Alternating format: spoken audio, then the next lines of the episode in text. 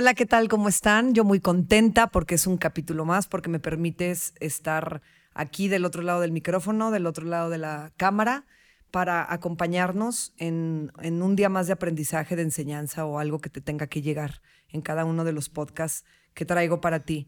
Y trato de traer siempre a personas que nos sumen algo, que nos generen algo y no tienen que ser los grandes expertos ni los grandes maestros, tienen que ser personas como nosotros que estudian lo que estudian por algo y para algo y que algo tenemos que aprenderles. En esta ocasión quise invitar a la psicóloga Pamela Fonserrada, que la conocí en base a las redes sociales y por medio de las redes sociales y, se ha llevado una relación padrísima. Me parece que tiene una forma de ser muy particular de esas de las que se, se piden y se desean hoy en día en la sociedad o de las que mucha gente repele porque no estamos acostumbrados a personas tan abiertas y tan auténticas. Entonces por eso la quise tener aquí conmigo hablando de un tema que me piden mucho y que curiosamente entre nosotras salió el, la importancia de hablarlo. En este capítulo vas a escuchar nuestra relación con la comida y cómo sanarla. Si tú te identificas con algo que te brinque en este tema, en este título en particular, quédate con nosotros en Las cosas como van. ¿Estás listo? Las cosas como van.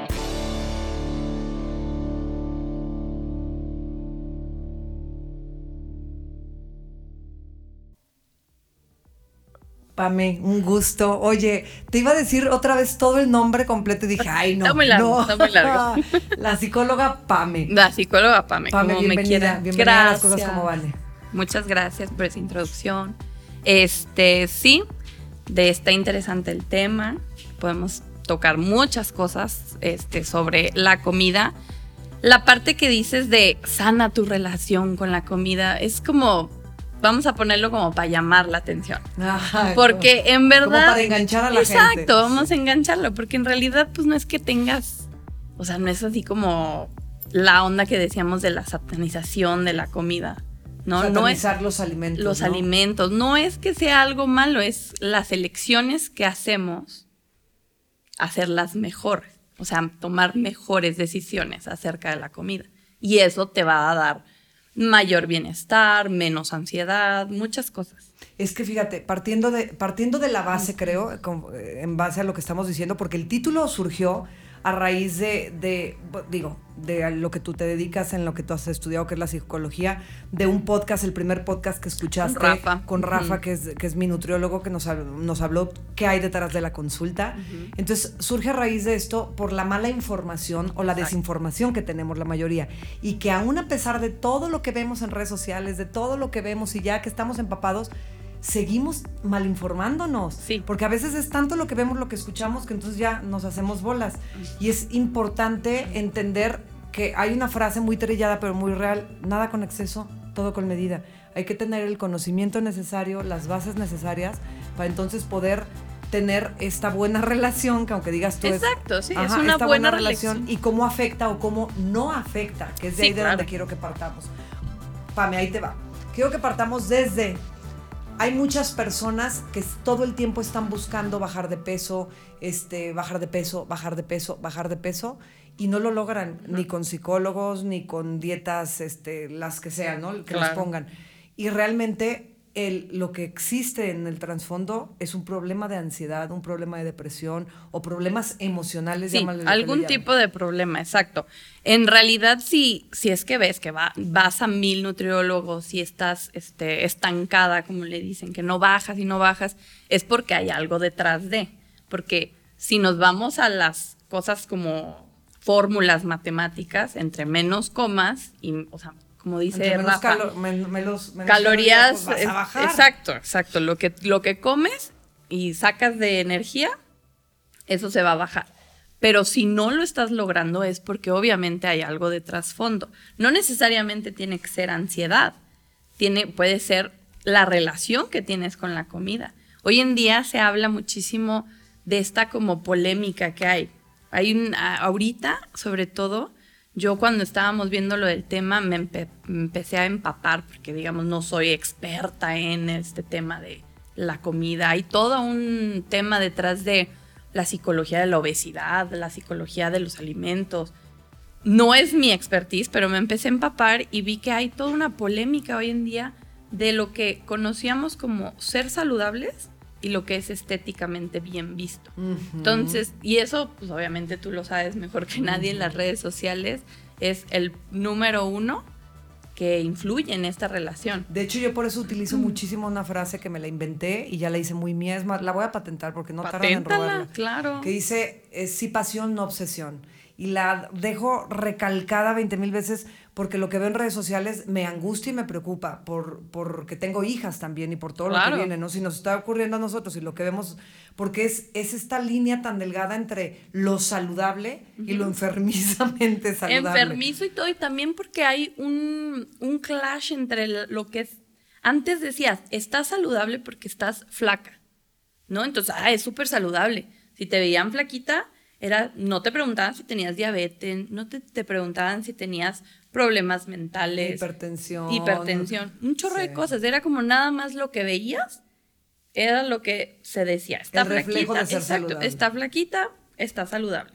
Nada más te veían que subías un poquito de peso. Ay, seguro, ya tiene un chorro de problemas. Sin preguntarle. Entonces, ahorita está una tendencia muy fuerte tiene que ver con esta onda de ser inclusivos y de que ahora las marcas ya están haciendo como tallas inclusivas y hay una onda de no ser gordofóbico, pero cañón, o sea, se están poniendo bien intensos y ah, no hay que perder de vista el objetivo, pues el objetivo es tener una vida saludable. El estar flaco o estar gordo no tiene nada que ver. No tiene nada que ver. Si tú quieres estar flaco y quieres estar o quieres estar de cierto peso, eso es como ya tú te sientas. Es punto y aparte. Exactamente. Pero no, no son como, no están casados estos dos términos, ¿no? O sea, de que si estás flaco, es saludable. Si estás gordo, no eres saludable. Eh, es, es como, como cuando yo invito y les digo, hagan deporte por lo que te genera, por las endorfinas. Por, por ejemplo, yo hago deporte temprano y todo el día me siento activa, me siento de buenas, me siento que cuando no lo hago, haz deporte para que tu cuerpo esté saludable, pero entonces si nos vamos al exceso, entonces ya no es saludable. Claro, ¿no? por supuesto. Si dentro de eso a ti la apariencia física te gusta y buscas, por ejemplo, yo, a mí me gusta buscar más el musculito, a mí, pero hay a quien no, eso, eso es independientemente o sea, eso no tiene nada que ver con esta cuestión de salud. Claro. De hecho, hay muchísima más, hay muchas más personas delgadas, deportistas, que, que, no son saludables o no están saludables que aquellas que no lo son. Lo has llevado al extremo. Que lo has llevado al extremo. Digo, no nos mates, Rafa, por favor, pero. Ah, no, no. o sea, hay que ir con el especialista, obviamente. Pero toda esta polémica de cómo se habla ha generado toda una tendencia de gente que es las antidietas. Ya no hagan dietas, sean felices, coman lo que se les. Es que se, se va al extremo. Se van a los extremos siempre. O las famosas, ahora no, la, hay todo una, como un detrás de las conductas restrictivas, que es todo lo que hagas que restrinja en tu cabeza. Entonces, si yo digo, el cheat meal, tú que eres muy, que te encanta ponerlo, el cheat meal, ¿Por qué lo haces? Que pongo una vez a la semana y me Una vez a la semana. Digo, seamos, no te estás atascando. Siendo, honesta, la verdad lo que usted ve en las redes una vez a la semana, pero yo el día que se me... Yo si ya estoy en la calle y digo, de verdad necesito un frappé. Pero creo que eso es importante. Me paro y lo compro porque lo necesito. Creo que eso es importante y creo que sí lo deberías de poner más en tus redes, porque si nada más te enfocas, o tú o otras personas que están en las redes, de que, ay, sí, hoy me toca el dominguito, me voy a atascar. Entonces lo que ven los demás es como, bueno, me maté en el gym, puedo hacer un chorro de dietas todo el día y entonces un día me voy a desfogar. Eso está pésimo. Tu cuerpo no lo va a aguantar por mucho tiempo. De hecho, nosotros, Rafa y yo hemos hablado cuando hacemos los, las capsulitas, los live ahora cortitos que estamos haciendo y todo esto y ahora en el podcast, hemos hablado de esa parte y siempre lo platicamos. Es, mucha gente dice, de lunes a jueves, porque es muy común, ¿no? De lunes a jueves, pero mira, pero como hormiguita trabajadora sí. y concentradísimo. Ya, ya el viernes, sábado y domingo me relajo. Pues le diste regreso, o sea, entiendan que tu avance no sirvió de nada. No sirvió de nada. Sí. O sea, no te puedes dar esos atascones. O el famoso shed meal de todo el día, pues no, porque entonces te das unas atragantadas del tamaño del mundo y lo que está, lo que estás demostrando es que estás ansioso y desesperado por aquello que te estás quitando, restringiendo y limitando tú solo. Yo por eso te lo digo, yo, me, yo como muy bien, yo como muy saludable, me aviena y mis claras, pero si en el día digo, tengo la necesidad de esto, te lo da. me lo regalo. Y entonces ya no estoy ansiosa y deseosa todos los días. Exactamente. Eso es lo que te quería decir, como esa cosa, restringir nada más es en la mente. Entonces, estas restricciones llevan a conductas de mala alimentación. O sea, si tú te dices, no, es, no, no voy a comer nada y voy a comer súper bien, hasta cierto día, te pones el día, ¿no? Eso en tu cabeza te está haciendo que pienses que todo el tiempo estás como contando calorías y contando las 10 este, almendritas que te puedes... Exacto. Y eso se puede convertir al final en algo súper dañino para tu, para tu ser y para tu bienestar. Mentalmente. Mentalmente y también físicamente, porque luego van con los nutriólogos y no pueden bajar de peso, pero porque ya le pusieron un, un todo un simbolismo atrás de lo que es la comida malo. O sea, ya dijeron, es que la comida es mala, porque si me como un pedazo de pizza, voy a engordar. No, la pizza no es mala. Es comida. Es malo cómo te lo comes. Vamos a decir, exacto. O sea, si tú te comes 50 pizzas, pues sí, te vas a poner como tambo. O sea, la, la satanización de la comida o satanizar algo es ponerle una connotación negativa o perversa incluso a algo o a un grupo, o a un alimento o a un grupo de alimentos. El famoso, los carbohidratos son súper malos. Los carbohidratos no son malos. ¿Qué te hicieron en la vida? Fíjate, quiero hacer una pausa en esto que dice los carbohidratos no son malos para continuar. Cuando yo hacía triatlón, en mi época donde más hice triatlón, que era donde más ocupaba carbohidratos. Porque, pues, aparte de todo, hay organismos, ¿no? Hay personas que pueden con menos carbohidrato al contrario, y hay personas como yo que me doy cuenta que yo necesito muchos carbohidratos porque estoy más activa, porque no estoy de genio, porque mi cuerpo responde mejor, porque me, muchas razones. Yo ya aprendí a conocerme, también eso es importante, mi gente, conózcanse, no hagan lo que la vecina. El caso es que yo me acuerdo que en esta etapa de mi vida de triatlón iba con un nutriólogo que me parece excelente, tipo, o sea, excelente, no puedo hablar mal, sin embargo, me me, me, me hizo que satanizara, o sea, yo satanizaba, chécate, el arroz, la pasta, la avena, la papa, la zanahoria, el mango, el plátano y las no comías nada. Porque me iban a engordar. Aparte de que ahora chiflado me iban a engordar. Si corría, nadaba y hacía bici. o sea, hacía tres disciplinas aeróbicas. y yo, yo por eso lo digo, yo lo, yo lo, lo externo porque yo que tengo años en el medio de la nutrición y del deporte y que estudio y que me preparo y que estoy certificada, yo caí en eso y dudé. ¿Cuántas personas no? Que nada más seguimos lo que alguien más nos dice. Sí.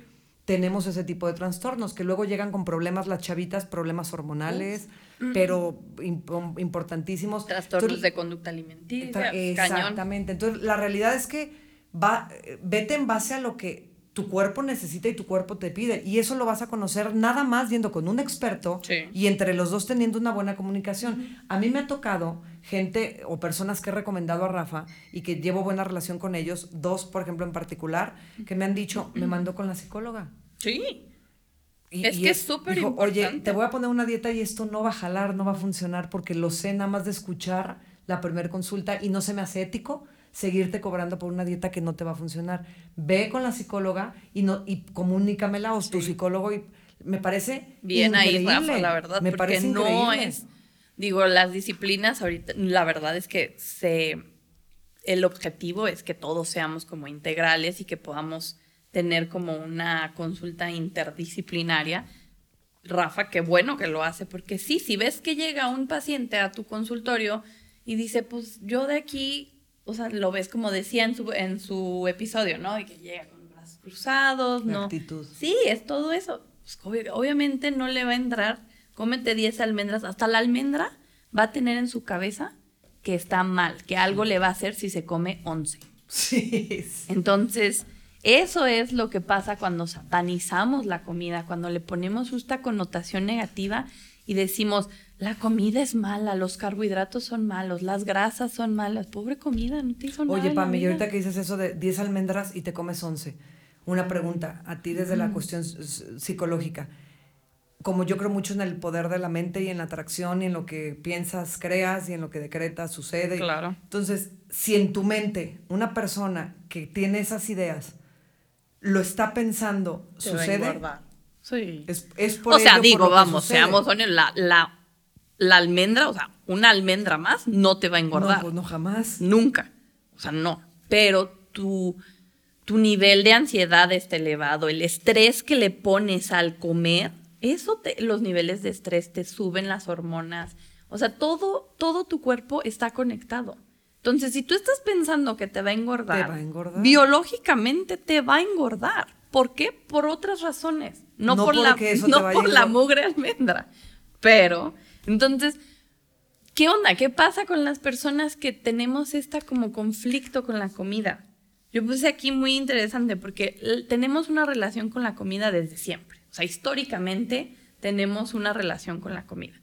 Somos seres biopsicosociales, por ende nuestras relaciones son biopsicosociales. O sea, tienen diferentes aspectos que este, tienen que trabajar. Es como una interacción. Entonces hay aspectos biológicos de la comida que, no sé, hay gente que es intolerante a ciertas cosas que no las pueden comer. Es un aspecto biológico. Hay aspectos este, socioemocionales. Eso es súper interesante. Las personas le ponemos un significado a la comida. Hay ¿Cómo? una, estábamos, estaba viendo en otra entrevista muy interesante, decía una, una psicóloga, estaba entrevistando a una nutrióloga que tiene mucho esta cuestión con la interacción que tenemos con la comida. Decía, ¿por qué la, decimos, la coca es malísima? Es Sí, malísima. es malísima, ¿eh? Ok, es malísima. Pero ¿qué pasa? no no, mis no, no, hijas- no, no. Mis hijas ni siquiera la han probado, perdón. Perfecto. En exceso. Pero decimos, te digo como sociedad, la coca es malísima. Porque ya no lo crearon. Ok, O sea, porque. pero viene Navidad y que son los anuncios de la coca es bondad, amistad, paz mundial. Los Familia, anuncios de la es- co- es familia, convivamos, unión familiar, unión familiar. Entonces, sí. ¿es mala o es buena? O sea, la gente ya la tienen como, Como pendeja. programada. como- Exactamente. Perdón, perdón, perdón, no sé si se puedan malas palabras. Sí, sí, sí, sí, nos tienen. O sea, nos tienen a- así metidos en esta como conversación conflictiva con las con las cosas. Con la relación Con la de los relación con la- Entonces, ¿buena o es mala? Bueno, entonces nada más me la puedo comer en Navidad porque me va a unir con mi familia. Y así miles, Miles de, de productos, alimentos. miles de alimentos. Oye, a ver, pongamos otro ejemplo. Yo no sabía, chéquense a qué grado, tengo 10 años que no veo televisión, bendito sea Dios. Entonces, ni noticias, mucho menos, no, estoy enterada sí. de nada. Yo me entero de una noticia o de algo porque ya muchas personas la Ya están comentando y pues ya me tengo que enterar. Si no, yo prefiero vivir analfabeta en ese aspecto. Sí, no, si no, no vivo. Yo soy muy ansiosita y nerviosita. Entonces, eh, escuchaba el otro día, en, en- le, le llamamos, vamos a lonchar, los de cuando salimos en la bicicleta los domingos. Entonces ya va a ser la lonchada, hay que pararnos de que nos estamos muriendo de hambre. Y empiezan a platicar, saca uno así como unos cerealitos, tienen hasta un nombre raro. Entonces voltea uno de los compañeros y dice, ¿ya vieron que le quitaron todos los animales a las cajas de los cereales? Ah, sí. Pues ni de eso me había dado cuenta. Ay, chata. no, bueno, Ni vives en una cueva. Y yo, ¿cómo? ¿Por qué? Discúlpenme, si estoy mal, ustedes me corrigen, Sí. pero es mi, soy libre de expresarme. Se me hizo una tontería. Uf. Que porque los niños van a relacionar al tigre con que un mal alimento y el azúcar y que van a relacionar al elefantito con... Ah, o sea, para empezar, pues les estás dando una chatarra, porque sí se las estás dando. Pero entonces está en ti explicarle. Yo, mis Claro. hijas saben que les voy a decir, vamos a comprar el cereal para nuestro viernes de cerealito, que ya sabemos que es nuestro viernes de porquería, que se les quede grabado que es una porquería riquísima y que la van a disfrutar y se la van a comer. Yo les hago la relación, no les hago la relación del conejito, ni del elefantito, ni del... Porque pues no. Entonces yo ya no sé, porque por eso digo, discúlpenme si yo soy la equivocada. Yo ya no sé si yo estoy bien o estoy mal al, al creer que fue una exageración. No, yo sí creo que fue un- toda esta cosa que sacaron, digo, sí hay verdad detrás. Yo a mí me había tocado ir al súper con mis hijos y seguramente decían, ay mamá, este cereal, porque vieron a la monita del Frozen o vieron Claro, a la de hecho mis hijas había unos yogurcitos de no sé qué. Mamá, quiero ese yogur. Le dije, en tu vida lo has probado, nada más porque está Ahí está lo que, ahí está donde, donde frenas esa elección. Dices, a ver, nada más lo estás viendo porque es el monito de Frozen. Pero eso lo hacemos nosotros. Yo una vez se lo compré y perdóname, estaban asquerosos. Horrible. Entonces, realmente sí hay algo detrás de lo que decían, no, le vamos a quitar como las cosas este, que llamen la atención a los niños. Pero realmente creo que sí fue una exageración, sobre todo pues, los sellos. O sea, ahorita vas no, No, ya no quieres comer nada, nada más de ver los sellos. Yo hasta las, Poco las les falta ponerle sellos. tienen sellos. Pues le van a poner sellos ahora hasta la fruta. Pues, ya no te puedes comer Había unas frutas que tenían sellos. Porque es exceso de azúcar. Pues sí, claro, si te comes toda la penca. Pero si no, pues no te pasa nada. Es que volvemos a esto, le estás generando un diálogo a las personas, a la sociedad. Para que le tengan miedo conflictiva, a los conflictiva y le vas a meter ansiedad, estás haciendo que todo su entorno sea estresante.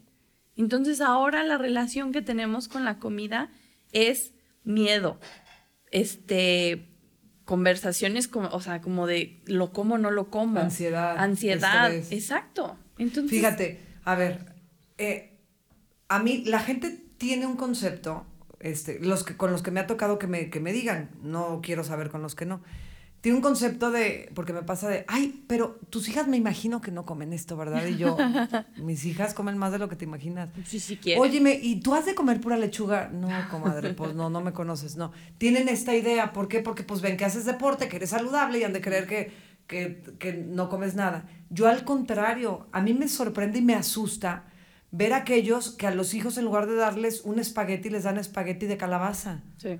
O sea, qué padre, qué rico, qué delicia de recetas. Cada vez, yo les digo, cada vez tenemos recetas más ricas y más saludables. Sí. Sí, sí, ojo, sí, no estoy diciendo.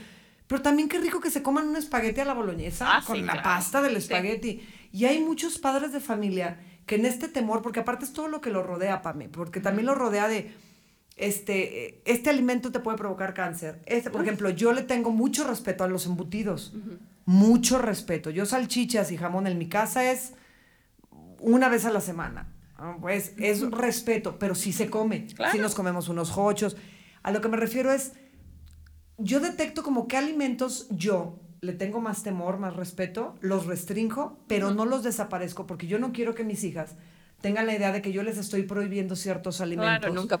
Y al rato tengan una idea de voy a engordar, voy a enflacar, porque estoy gorda, porque luego eso les creamos a los hijos. Exactamente. Entonces, ¿qué tan bueno, qué tan malo es esa línea en la, en la que muchos papás modernos sí ya no les quieren dar este, la paletita hasta que tengan cinco años porque no les puede entrar azúcar. el, eh, o sea, todas esas cosas que sí el azúcar es más adictivo que todas las drogas, que sí en exceso sí, pero fuimos niños, carajo. Sí, estamos yo también iba a la piñata y me comía un dulce. Exacto, estamos hablando de todo en exceso es malo, sí. Obviamente no le puedes dar ciertos alimentos a, a los niños a, cierta edad, claro, o sea, gente, vayan con los especialistas, háganle caso a sus pediatras, Obviamente, yo debo de confesar, he caído en esta, en este mal, malas elecciones de estarle, no, los niños no coman azúcar, de que hacerles el espagueti de calabaza y entonces. yo también se los he hecho.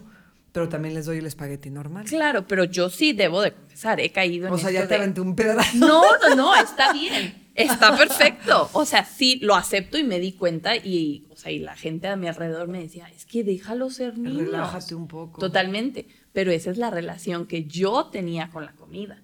O sea, yo también le estás pasando tus inseguridades, tus miedos hijos. Ellos no nacen pensando que los carbohidratos son malos. Pues por eso los niños comen como casacos y si son una claro. varita de ahí corriendo. Una, mi hija es un palo y come como un compadre. digo, que te mantenga el gobierno. Digo, tengamos en conciencia que sí hay mucha obesidad infantil en México. Muchísima, muchísima. Estamos hablando de. estamos en primer, no estamos en, estamos en primero o en segundo lugar. En primero o segundo, pero es en lo único que. Esperemos que estemos en más abajo. Pero el chiste es que yo caí en esto, lo confieso, pero es porque me di cuenta. O sea, ya cuando hice una retrospección de que, ¿qué está pasando? ¿Por qué no los dejo ser niños? ¿Por qué me causa tanta ansiedad a mí que se coman el dulce en la fiestecita? O que se coman ¿y más. te causaba, sí claro, yo entraba en conflicto de no, no, no, no lo hagan, por favor no, no, no, son muy... Y hasta iba al súper, ya sabes, a la sección de sin azúcar y vamos a comprarle. a mí me tocó en una fiesta infantil que me sorprendió una niña que estaban todos en la piñata y se hizo un lado, hace como tres años fue, antes de la pandemia. Y entonces le entregó su bolsita a otro niño y ¿por qué? No, porque yo no puedo dulces. Ahí dije, está correcto.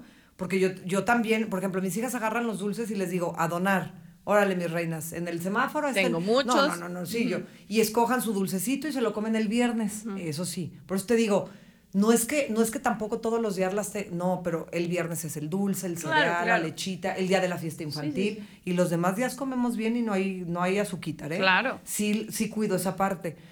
Las llevo al helado, o sea, normal. Y esa niña se acercó y preguntó si la gelatina tenía azúcar y si el pastel estaba hecho con harina de coco. Era una niña de cinco años. No, no, no, es que ¿El pastel está hecho con harina de coco, señora? ¿O con harina normal? Y yo, what the fuck? Harina refinada. No, casi me dio, me dio algo. No, sí está muy, muy fuerte. No, no los podemos traumar de esa forma, por amor de Dios. Exacto, no llevarlo al extremo. Yo me di cuenta, y porque la gente también me lo decía, de que, ay, déjalo ser niños. Y todo es cambiarlo a poner ciertos límites, como tú dices, o sea, no es que coman lo que se les pegue la gana todo el día, no. pero también es como, pues sí, experimenta, qué rico el dulce. Ahora, si esta niña dice, no puedo dulces, si no tienes una condición que, te, dice, que dice, ok, no puedes comer dulces porque, tienes una enfermedad, ok, pero si simplemente es porque tienes una mala relación o una connotación negativa con el azúcar porque tus papás te la dieron, ahí sí esa niña, perdón, pero tiene que buscar ayuda. Es que sus papás deben de buscar. Porque podrías Hoy en día es muy, muy fuerte la cantidad de niños chiquitos a partir de cinco años que tienen trastornos alimenticios. Trastornos, o sea, ya pensando en... Pensando en bulimias, anorexias. Sí, sí, sí, muy, muy fuerte. O sea, en verdad es muy, muy fuerte lo que le está haciendo la sociedad a los niños. Es que tú ponte a pensar que si lo que vemos, ay, no puede ser. Que, ay, perdón, es que se me ¿Qué fue pasó? muy rápido cinco minutos. Oh. Tú ponte a pensar que si lo que vemos en las redes sociales y, y todo lo que estamos viendo y no es real, porque muchas, la mayoría no, pero si sí es real, el grado de trastorno de un cuerpo perfecto que existe. Entonces, si todos esos trastornos de un cuerpo perfecto todas esas personas tienen hijos chiquitos que están viendo eso, que están viendo cómo mamá o papá nada más están pensando en cómo verse mejor, cómo comer no sé qué.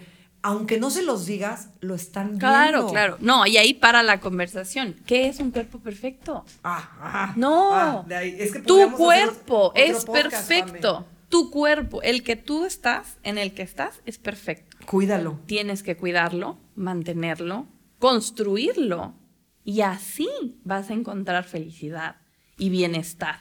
Porque no hay cuerpo perfecto. Tu cuerpo no es perfecto para mí. Para mí, tú, tú o sea, estás súper fuerte, estás súper fit y yo no tengo el cuerpo perfecto para ti. Esa es la cosa, no hay cuerpos perfectos. Dejemos de engañarnos y estar buscando ideales que no van con nosotros. Que qué padre ver a alguien que me motiva y que sí, que me gusta y que, que te dice... Que me inspira. Que te inspira, pero inspírate para hacer lo que a ti te va bien, no lo que quieres que, o sea, como que no te quieras volver otra persona. Inspírate para que te provoque levantarte a hacer ejercicio, para que te provoque comer más saludable si tienes un problema, porque hay gente que tiene problema con la comida, todo lo contrario, que quieren comer todo el día pura porquería y tienen esa ansiedad para cubrir emociones, exacto. ¿no? Reprimidas. Entonces, que te motive para eso, pero no para seguir a una persona y querer ser como esa persona porque es porque no es, porque lo que acabas de decir me encantó, Pame, o sea, la perfección está en ti, es en lo que tú tienes y en lo que tú ves en el espejo y enamorarte de ti todos los días y ser agradecido porque tu cuerpo recibe los agradecimientos, cada uno de tus órganos, cada parte de ti y entonces tener esta bonita relación con el agua, con lo que como, con comerlo con agradecimiento, no irte al extremo ni de una cosa ni de otra, al contrario, y ser saludable. Ser saludable no implica tener cuadritos en el abdomen. Si los quieres, ah, búscalos. Ah, no, y si los tienes, qué padre, te felicito. Pero eso no es ser saludable. Sí, si esto te lleva a verte más Hacer ejercicio te va a hacer sentirte bien. Comer bien, tomar buenas decisiones te va a hacer sentirte bien a la larga. Y a la corta, hacer ejercicio un día te vas a sentir fenomenal ese día. Pero no lo hagas al extremo. no trates de controlar tu entorno con cosas que no, no te van a dar más que problemas. En lugar, de, en lugar de sentirte, en lugar de entre comillas estarlo haciendo porque te hace sentir bien, la realidad es que empiezas a tener ansiedad, depresión, problemas emocionales, o que con, por medio de ahí estás tratando de tapar todas esas emociones que tienes. Entonces, una de dos, o vas con tu nutriólogo y te detecta con ética y te dice, necesitas también ir con un psicólogo y trabajar primero esa parte y trabajamos de la mano, o vas con un psicólogo, sacas y empiezas a trabajar esas emociones y entonces vas con un nutriólogo para tener una buena relación con la comida. Exacto. Y tampoco sigamos dietas mágicas ni dietas poderosas, no existen, no, por favor, nada más es buenas decisiones. Ajá. Si tú vas con un nutriólogo, te va a enseñar a comer. A comer. Te va a dar una guía de qué necesitas, de acuerdo a tu peso, a tu deporte que practicas, de acuerdo a lo que requieres en ese momento, por tu edad, por muchas condiciones. Pero no es la dieta que a la comadre le funcionó y se puso bien buena y es la que tú ocupas porque, por Dios, me canso de decirlo siempre, Pame. Sí, siempre busquen ayuda. Cierra este, se me fue bien rápido. Ya y, y, hay que hacer otro. Va. sí, claro. Hacemos otro, pero me gustaría que cerraras diciendo lo que tú quieras que la gente escuche. Que la gente escuche, que la gente entienda que la comida no es mala. La comida es para nutrirte. Es buena, o sea, nutre más o nutre menos. Lo que cambia es la decisión que tú tomes y eso te va a tener buenos hábitos alimenticios. Y busquen ayuda cuando lo necesiten. Buenos o malos resultados. Está en ti. Detéctate. Detéctate. Hay muchas personas que dicen, me deprimí, me dio por comer mucho. Sí o me deprimí o a una noticia o algo me hizo sentir mal y no quiero comer, no tengo hambre. Pues desde ahí, foco rojo, hay que detectar qué es lo que pasa. Y si hay alimentos que tienes satanizados, en serio, eh, trata de comerlos, de agradecer. Que no te gusten es otra cosa. Que los satanices es distinto. Es distinto, exactamente. Pues muchísimas gracias. Gracias. Se fue volando y creo que nos podría haber dado para mucho más hablar de este tipo de temas. La comida y sus emociones. Gracias, espero te haya retumbado un poquito y si crees que a alguien de tu entorno, de tu alrededor, le puede llegar este tipo de charlas, eh, pues compártenos. Y te esperamos pronto para menos. Gracias, Otro capítulo. Un abrazo a todos. Gracias por estar aquí en Las Cosas como van.